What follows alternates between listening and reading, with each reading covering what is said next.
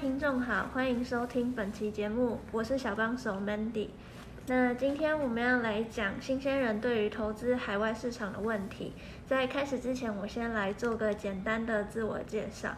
大家好，我是小帮手 Mandy。那我目前是大三升大四的学生。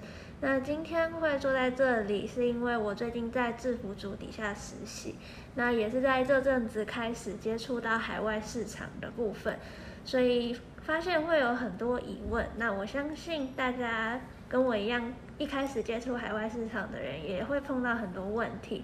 那我今天邀请冷板凳来回答我这些疑惑。想问冷板凳，你是怎么开始接触海外市场的呢？嗨，我是冷板凳，没错，欢迎回归到古狼球队的 podcast。好久好久没来这边跟大家录音聊聊天的。那我们今天呢，非常开心有新的人物小帮手，呃，Mandy。好，呃，主要我一开始接什么接触海外市场的？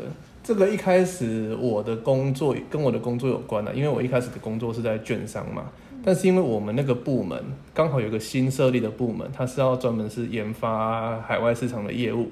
那这个时候就接触到了所谓的美美股市场，这中间大概也经历了大概三四年的时间了吧，一直到现在这样子。哦，了解了，那就想借由你这几年的经验，开始回答我这个比较一开始接触的人新手问题。那首先是第一题，首先我想了解的是，投资海外市场的时候，我们需要常常关注国际新闻嘛？然后平常看国内新闻就觉得，呃，有点不想看下去了。那我还要再额外找国际新闻来看吗？嗯，其实国呃，大家知道我们在，我先讲台股好了。如果说你台股的部分，一定是会先看说。这个公司它最近有没有什么新的消息？它收购了谁，或者是说它在产业上发生什么事情？很多东西也都是从新闻上面得来的啦。但是你说，如果说你不想要花那么多时间去关注的话，那你可能就是把你的钱撒在市场上，随便让它去流了嘛。那至于说国内跟国际怎么去分辨这个东西，我相信呢，大部分国内的新闻，呃，比如说台湾比较大知名的巨亨，还是说经济日报。他们很多国际新闻也都是从海外的新闻网上去抄下来的，所以呢，以一个漏斗的方面来看嘛，呃，台湾的产业其实就是一个供应链，那供应链就是在下游的部分，下游的部分它就是接上游上游的单。那以新闻来看的话呢，我们的新闻我们也可以把它当做是一个下游的新闻。那如果说你要往上去追溯的话，国际新闻一定会是一个比较好的选项。而且国际新闻，你可以大面，就是你可以比较大视野的看到说，诶，呃，假设说现在 G7 在谈什么事情，那他们在谈的事情到底在谈的哪些项目？那如果说台湾，我认为啦，台湾的新闻会比较报道说，哦，今天呃 G7 在开会了，然后他们大概哦，就是大家都到齐了，然后中间又有谁发生吵架了？对我觉得台湾的新闻会比较。小就是会比较没有那么细节的去判断说，去报道说，哦，今天 G7 会议里面谁说了什么，谁谈了什么，然后这个股市，这个国际的股市它是怎么去做反应的，或者是说，呃，比如说美国，或者说呃日日日本，他们又有哪些举动，很多细节的东西，我觉得只有在国际的新闻会比较常出现呐。所以说，如果你真的要投资海外市场的话，国际新闻是真的蛮需要去看的。嗯，好，所以国际新闻会比较全面一点。那你有什么相关的新闻网站或平台推荐给新手看的吗？缩短我们找资料的时间。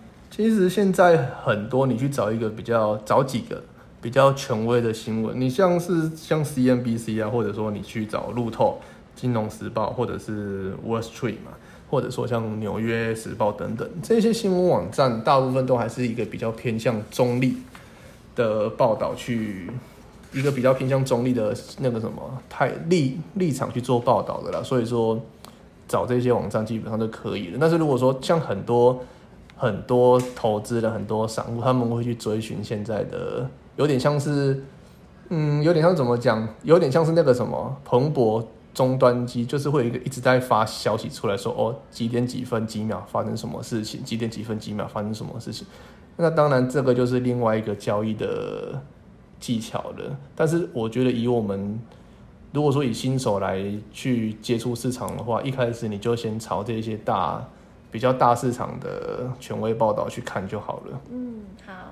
那除了网站之外，你还是你会用其他的社群媒体，像是 Twitter 之类的，追踪一些比较知名人物他们的一些文章或是评论吗？嗯，我看哦，我们最最常讲的大概就是马斯特，呃，马斯克一直在推特上面一直打东西嘛。可是以现在来讲的话，大部分都是把它当笑话在看而已，你也不太会因为他讲了什么，然后你就去。做了什么事情？毕竟现在市场并不是大多头的市场，而且而且如果说你真的去追这些名人啊，或者说这些机构大佬的话，你怎么样你都追不完。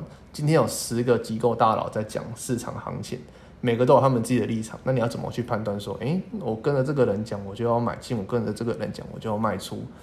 对，所以说我觉得，呃，对你你可以看看就好，但是因为每个机构大佬他们。判断的东西本来就不一样了，而且他们判断的东西可能是五年后、十年后的事情。那可是你却把它放在当下，你就想要买进或卖出，其实是很难的啦。再加上，如果说真的有什么呃大老板他们讲了什么话，我相信你去像我刚刚讲的 CNBC 或者是一些财经网上看，他们一定都会帮你整理出来。所以说，不用特地到说哦，我真的要每个大佬都去呃都都去。对，都去研究这样子。好，那如果我今天看那些 CNBC 网站，那上面有那么多新闻，我是要每个都点进去看它内文在讲什么，还是看一下标题就够了？嗯，台湾现在很流行，呃，台湾这几年不是很流行“乐色标题”、“农场标题”。对对，那你其其实你你去把它想一下，说国际的记者他们也是需要靠点阅率。来赚广告费用，这个是我目，这个是我这几年得到的心得啦。所以说，当你真的看到很耸动的标题的时候，哦，比如说苹果赚了几个亿，赚了几十亿，那他可能用这个标题去吸引你，但是你还是要去实际上去看，说，诶，他赚的这个是是额外进来的钱吗？还是说是他原本的营收里面就有的？嗯，所以说，嗯，我觉得还是需要说内文要大概看一下。那当然不是说每个。每个新闻的标题你都要点去看它的内文的，因为当然你这样看永远都看不完。只是说以一个新鲜人，如果说你真的刚接触市场的话，你可以挑几个你比较熟悉的产业，或者说你比较想要研究的产业。假如说这一两个月可能科技股很红，那你就专研究科技股就好了。对，你可以比如说呃像。能源类股你可以先不用理它，你就专挑科技股说哦，比如说亚马逊为什么它现在要上涨了？然后 AI 的热度它是怎么影响微软？它是怎么影响 Google 的？呃，那个谷歌的，你可以去看一下说新闻他们是怎么写的，这样会比较好一点。哦，好，所以就可以只要着重在某一个方面深入研究就够了。对对对，如果说以一个新人来讲的话，我觉得真的产业怎么看都看不完，你可以专挑一个。群呃那个什么类股，然后你去看他们产业的呃那个标题跟内文，再去研究，这样就好了。好，那像是今天有一个收购的新闻，像是最近小摩收购了第一共和，那你会因为得到这样子的资讯去决定买小摩的股票吗？还是你会认为说股票其实在这个讯息一发布之后，它就已经涨完了，然后反而你现在进场会变成韭菜这样子？嗯，美股哈有一个很有趣的地方是它没有涨跌幅的限制，所以你常常看到很多公司它发财报，还是说它有什么消息，通常一天就可以大跌二十趴，或者是大涨百分之二十。那当然了，我觉得我我们呢，我们这种散户不是那种天选之人，所以说你真的去玩这个东西，我觉得胜率还是非常的低啊。对啊，你看，呃，摩根大通。那一天在宣布说他要并购第一共和国银行的时候，其实也跳了一根上去嘛。那后面是不是还有在更大的涨幅？其实就要看市场的反应的。如果你说因为收购的消息而进场，那最后后续嘛，现在又面临的呃美国债务上限的危机。如果说市场又因为债务上限的危机都把你打下来，那你是不是又会觉得好烦呢？为什么一个利多一个利空？对，所以我觉得说以并购来讲的话。我认为啦，它不会是主要的你在下单的时候主要的一个决策啦，你可以把它当做新闻看就好了。那当然说并购，你可以去看一下它后面并购的消息。虽然说它是并购的这间公司没错，但是它搞不好吃到一颗炸弹。哦如果后面爆掉怎么办可能会更惨哦，对啊，不能说并购哦好事就一定要去买。哦，好了解了。所以就是就美股而言，可能国际新闻比较像是事后分析涨跌原因的感觉。对，你可以把它当做一个消息，你去看就好。那如果说你真的决定你要买这张股票的话，其实拉长一点来讲也是有机会的啦。市场每天都在开，不见得说我今天就一定要急着进场。嗯，好，了解了。那接着我想问有关于风险的部分，我想问海外市场是不是风险又比国内市场高出许多？嗯，我觉得这应该是新闻报道的吧，因为你如果没有上涨个翻倍，或者说你一天上涨个二三十趴，一天下跌个二三十趴，新闻找不到可以报道的东西，所以我们很常就会看到说，诶，美股为什么一天就可以这样巴拉巴拉巴拉的往上走，然后一下就掉下去？对，所以大家可能会有一个印象，就是说美股好像很危险。不过，嗯美股有上万上万档，你很难去到底分辨说，那到底真的是危险还是安全呐、哦就像台股一千多档，你虽然说有涨跌幅限制，但是你很有可能买到那一种发不出财报的东西啊。哦，所以我觉得风险这种东西，你要自己去看，说你到底是买到什么样的公司。所以还是看你的投资标的。那单就最近很红的 ETF 好了，如果我投资国内的 ETF，还有国外的 ETF，是不是国外的 ETF 波动就会比较大？就是它的获利可能会比较有比较高的可能性。呃，当然了，呃，或波动哦，波动的话，主要是看你买什么样的 ETF。因为像台湾，我讲个比较直接的，台湾的 ETF 大多大多都是联动着台股指数，其他的一些 ETF，它的流动性第一个很差，第二个就是它也没什么，它也没什么资金在里面。对，所以说国内的 ETF 会反的，就是大家就会想说，哦我买零零八七八，或者是说我买零零六零八、零零五六对，那我买那些就好了。可是相对的，你那一些东西来说，你要怎么去判断说它到底好或不好？是啊，你说遇到大多头的时候是真的很好，可是是不是有超额的报酬？是不是有比国际还要好的报酬？这当然就要再另当别论的。那国外的 ETF 其实它有很多很多很多，基本上你想得到的产业全部都有。像现在很有名的碳中和嘛，嗯，有一个 KRBN，它也是一个 ETF 啊。那再来就是之前很有名的清洁能源，嗯对我有我有点忘记代号了，好像是 IL ILQM 的样子吧。对，反正就是我的意思是，国外的 ETF 它要根据它的产业是非常多的。那当然会遇到波动很大的，也会遇到波动很小的。前几年拜登刚上来的时候，那一阵子波动最大的是太阳能。因为他要推太阳能的政策嘛，但是因为中国这边的关系，所以你可以看到太阳能的走势真的是大起大落。那如果说听众有兴趣的话，可以去打开看一下 TAN，TAN 是太阳能的 ETF 的的代号。那你说你不想要这些那么大的，我可不可以挑一个比较波动比较小的，但是涨幅可能也比较好的？可以啊，你可以你可以挑 QQQ 啊，QQQ 就是纳斯达克 ETF 嘛。那因为指数，对它，它虽然说你可以把它当做是台湾的加权，不过因为今年到现在是基本上资金都是涌向科技股，所以说如果你买 QQQ，基本上你就好过你买道琼，甚至好过你买标普。对，因为美国的产业 ETF 它可以分得很开，可是如果说你今天我买台湾的零零五零，但是假设啦，台积电都不涨，你买零零五零，涨其他类股，你好像也只能干瞪眼。嗯，有道理哈。那想问说，你投资国内跟海外市场的金额比例是多少？是依据风险决定的吗？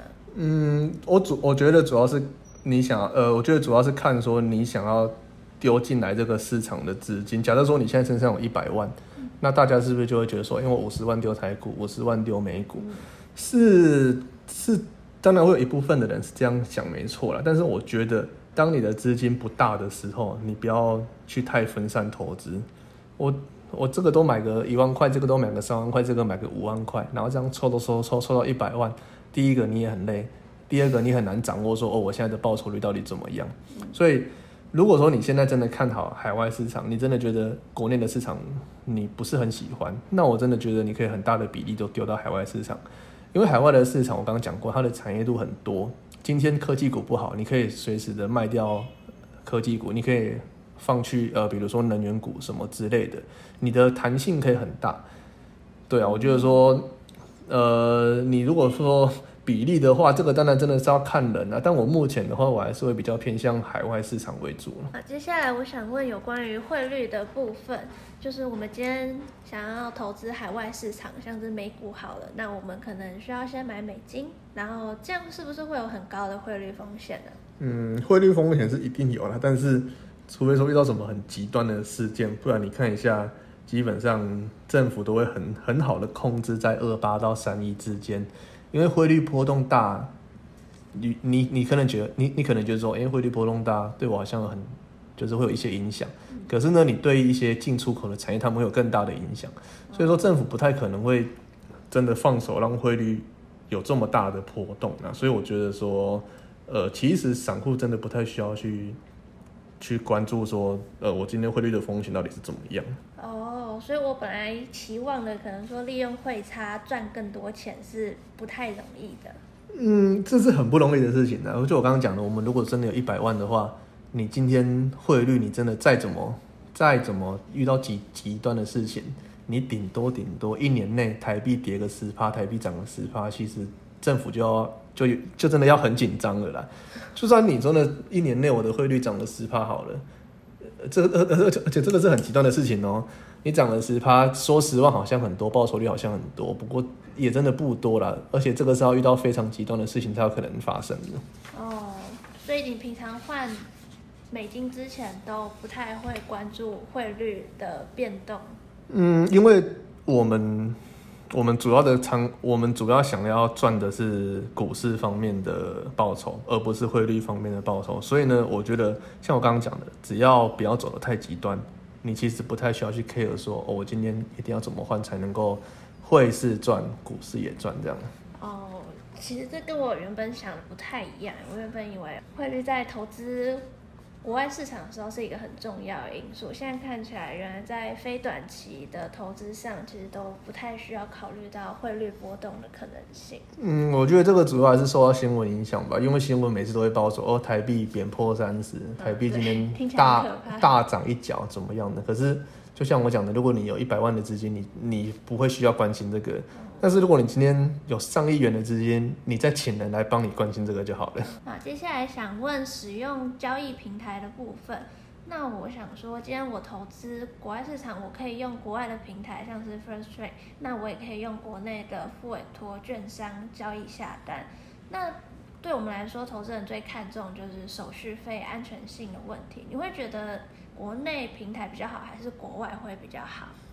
这个要。看人，呃，前阵子，呃，在疫情开始降降息的时候，那个时候资金狂热潮嘛，嗯，大部分很多美股都在乱涨一通。那这个时候，还呃，国内的散户就会想说，有拨一点钱，我去做美股的当冲。但是如果说你拨钱，你拨到国内的付委托的平台。其实基本上，你这样冲来冲去的过程中，你的手续费也会被你自己冲掉。嗯，所以大部分的人那个时候，他们就会想说，用海外的平台去做所谓的当冲，因为海外的话，现在好像是出入好像是不用钱，可是出的话要钱。对，那交易的费用我记得也是蛮低的。虽然说我现在比较少在关注，那当然是看说你的交易策略是怎么样。如果说你是你想要你想要像你刚刚讲的，你想要买呃 ETF，或者说像你想要长期的。放股票，那基本上因为你进出也不会很频繁嘛，所以说国内的平台基本上就够你使用了，而且你比较不会担心说，哎，我的钱今天入到呃海外的券商，我要时时刻刻关心说我的钱到底有没有被 A 走还是怎么样的。对，像 FTX 不是就把人家钱 A 走了吗？就消失了。对对对对对。好，所以其实从安全性部分来说，国内平台其实还不错的。嗯，没错，但是。呃，其实还是国外的平台，也不是说它不安全啊，只是说你看你要怎么去使用它而已。哦，那如果从界面来看呢，是国内平台对我们来说比较好，对吗？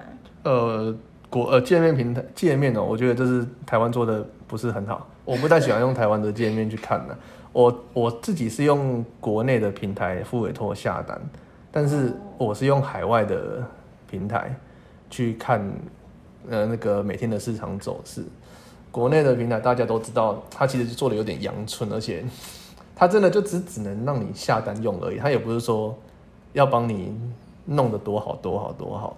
所以说你真的要去看个，比如说产业细分啊、成交量，或者说是今天它有什么新闻，还是说它的财报怎么样的，这个只有国外的平台会做的比较好一点的。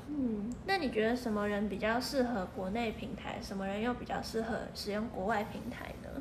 刚讲过了，就是如果说你真的要做短线的话，那你就去海外平台吧，因为这样对你来说你的手续费会很省。但是如果说你你真的是那种两三个月才换一次股的，你也不太常进出的，那就免对，你就用付委托就好了。而且其实现在讲真的啦，付委托每个手续费都也是进入红海市场的，对啊，所以说你也不太需要担心说你用付委托的平台会被吃到什么手续费。现在因为券商也开始把眼光都放在他们想要赚海外市场的部分。所以呢，券商就会开始比较有愿意的去退给客户他们下单手续费的部分，这样子。嗯，好，接下来是我最想问的问题，就是海外市场标的那么多，我们要怎么选呢？嗯，其实基本上很简单，你只要先从大型股看就好了。比如说，你就直接从苹果一直一直什么呃 Amazon，然后啊那个什么微软，然后谷歌，你先从这些你比较熟悉的去观察。后面的你再慢慢的去看就好了，因为如果说你连这些我们平常在用的产品的品牌你都没有去，就是你都没有去了解的话，你到后面再去看一些上万上万档的美股标的，你真的会乱掉。嗯，了解了，就是从比较熟悉、比较大的开始研究。那会问这个问题，是因为有一次我妈拿着基金公司给的资料，那上面列着很多个基金的名称。那她让我选五个做投资，然后那时候我真的觉得眼花缭乱，因为每个基金的名字可能有点像，然后可能后面变成一个 A 或者一个 B，然后就会觉得说，哎，我不知道他们是什么，然后因为就只有一个名字，然后又这样整个加起来就可能 A 四有三四页，那你觉得我要怎么从这么多标的里面去选择呢？嗯，第一个基金名称他们在设计的时候。就像你刚刚讲的新闻标题，他们一定会设计说很吸引人，比如说叉叉投信发行的什么大富豪，中国哦，你可以买了这个中国标的，然后让你变大富豪。对，那再来就是说你刚刚讲的那个 A 或者说 E，其实那个有些是基金公司他们呃。有些是前收，有些是后收，有些是月配还是怎么样累积型的，那个是他们自己呃，就是他们自己分类出来的啦。所以说你真的要也要去看说你到底是买到什么样的，因为像前一阵子就有纠纷，就是说他买到不用收费的，他他买到不用手续费的基金，可是他第二年要提出来的时候却被收了手续费，那就是后收型的手续费。对，那。至于说主动型基金到底要怎么挑呢？我觉得主动型的基金你会比较建议，呃，就是在大多头的时候进场，因为主动型基金它强调的就是它想要打败大盘。那我觉得在美股的市场上面来讲，主动型基金反而表现的不会像 SPY 或者说一些 ETF 来得好。如果说你真的想要买主动型的基金，你可以把它放在新兴市场方面，你可以去看一下。前几年中国在涨的时候，你可以把那个线拿起来对照一下。其实基本上，主动型基金的绩效都跑赢，呃，那个什么沪深两市的指数，甚至是沪深两市的 ETF 这样子。哦，对。所以最好平常还是自己先研究一下。那最近避险风险很高，美股表现不是那么好，你会推荐美股的哪一个产业或标的呢？就是像是从标普十一大类股讲好了。你会觉得哪一个会可能比较好一点？对我可能我们现在录音的当下到播出来的时候，类股可能又跑跑掉了。好，我们现在录音的当下是五月底，哦，目前还是以科技股表现最好，但是还是要看类股轮动啊。像上一年基本上科技股在欧趴的时候，那个时候只有道琼表现最好嘛，那道琼又可以去看说哦，因为乌俄战争而影响的油价，再就是上一年的道琼成分股里面的生技医疗表现的也不错。那至于说你要怎么去，要要怎么去推荐产业或者是标的，其实你要看说现在的资金到底往什么地方跑。最简单的基本上就是看现在那个十三 F 的报告嘛，你可以看一下说。呃，基金经理人他们到底把钱丢到什么地方？但我觉得今年第一季怪怪的，他们全部都把钱丢到科技股，我觉得不是那么的安全呐。对，那当当然他们有他们的避险的方式啊，只是说你可以从这些公开的消息上面，你可以很明显的看到说，哦，现在钱跑到什么地方了。当然，你也可以配合着美元指数或者是一些公债的殖利率去看说，哎，现在的钱是不是有在做一些避险的动作？对我觉得主要是这样子。现在避险期序很高，那你也会推荐买黄金吗？还是其他的避险商品，像你刚刚讲的美元之类？呃，黄金，黄金应该是我算是我自己情有独钟的一个商品吧。我自己蛮喜欢黄金的，那我也买了不少。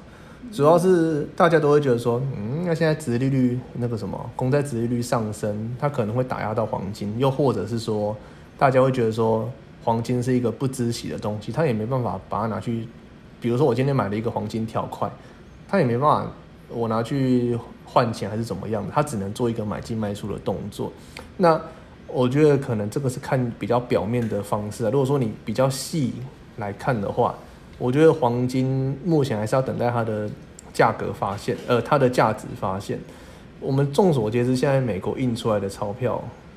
都已经被玩到烂掉了，包括说现在的债务上限，大家会讨论说美国是不是要违约？那他的这一些借出来的借出来的钱到底要怎么办？那基本上，如果说你真的要再懂一点点经济学的，你就会知道说，哦，现在各国都基本上都是在负债，都是在玩一个，我讲难听点就是庞氏骗局，因为他们就是一直在印，一直不停的在印钞，然后一直不停的呃印钞完之后再把它拿去。借借钱，然后印，然后印钞完再拿去付利息这样子。但是为什么大家都还会认同这个游戏？主要是因为你的利息付得出来。如果你利息付不出来，它才会是一个庞氏骗局嘛。但是你的利息如果付得出来的话，那它的这个印钞的游戏就还能够再继续的维持下去。好，那回过头来讲，这跟黄金有什么关系？我们都知道。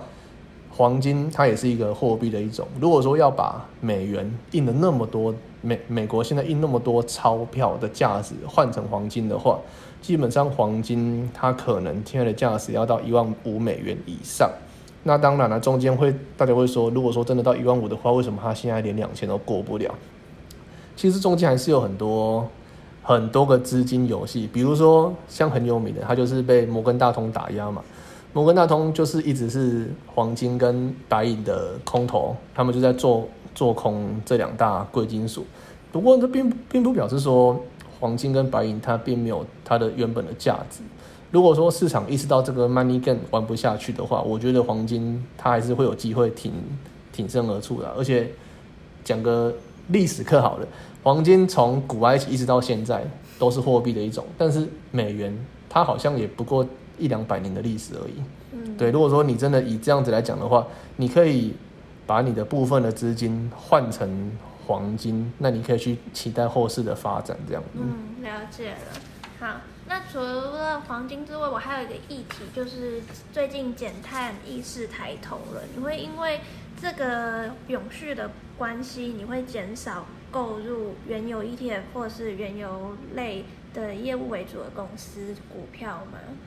我不会因为减视，我不会因为减碳意识抬头而去避免购入原油公司的股票。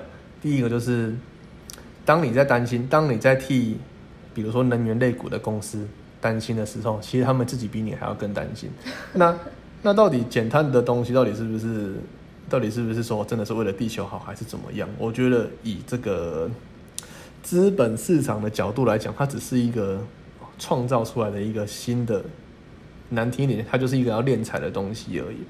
对，因为你现在弄了一个减碳的东西，但是呃，其实利好的是已开发国家，可是你正在开发中的国家，他们必须要大兴土，而他们必须要做大型的建设，他们必须要花很多的碳，他们才能够有办法成长的像已开发国家一样。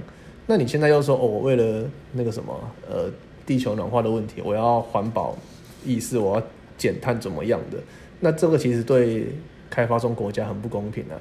那至于说会不会减少能源类股，我觉得不会，因为开发中国家他们还是很需要这些东西，而且目前呢，世界上你还没有办法找到说有比石油更便宜的能源类股，呃，比石油更便宜的能能源呢？对啊，如果说真的有比石油更便宜的话，为什么现在车子还是在跑？虽然说有电动车出来了，不过为什么车子还是在路上跑那么多？而且如果不说不是政府的介入，也不会有什么电动车转型的趋势。对，所以其实这个算是一个市场它的博弈的过程啊，就是你这个东西一定是便宜，它才会出来的嘛。你要环保没问题，但是你的价格、你的成本也要有办法 cover 的过来。如果说这些东西没办法 cover 的过来，你讲环保意识，我觉得公司应该也很难去面对这个东西。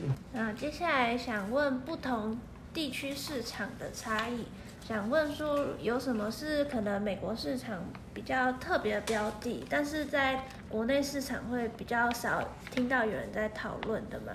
嗯，其实很多，其实国内也有在讨论。呃，怎么讲？我刚刚像我讲到的太阳能，嗯嗯，对，那是因为台湾的太阳能，它并没有说到真的那么的有名，它的影响力也没有到真的这么的大，所以说你可能会在很小的篇幅里面看到说，哦，元晶、安吉怎样怎样怎样。可是如果说你真的放大到海外市场的话，你就会发现说，诶，这个产业可以讨论个一一整个月，这个产业可以讨论个半年、一年。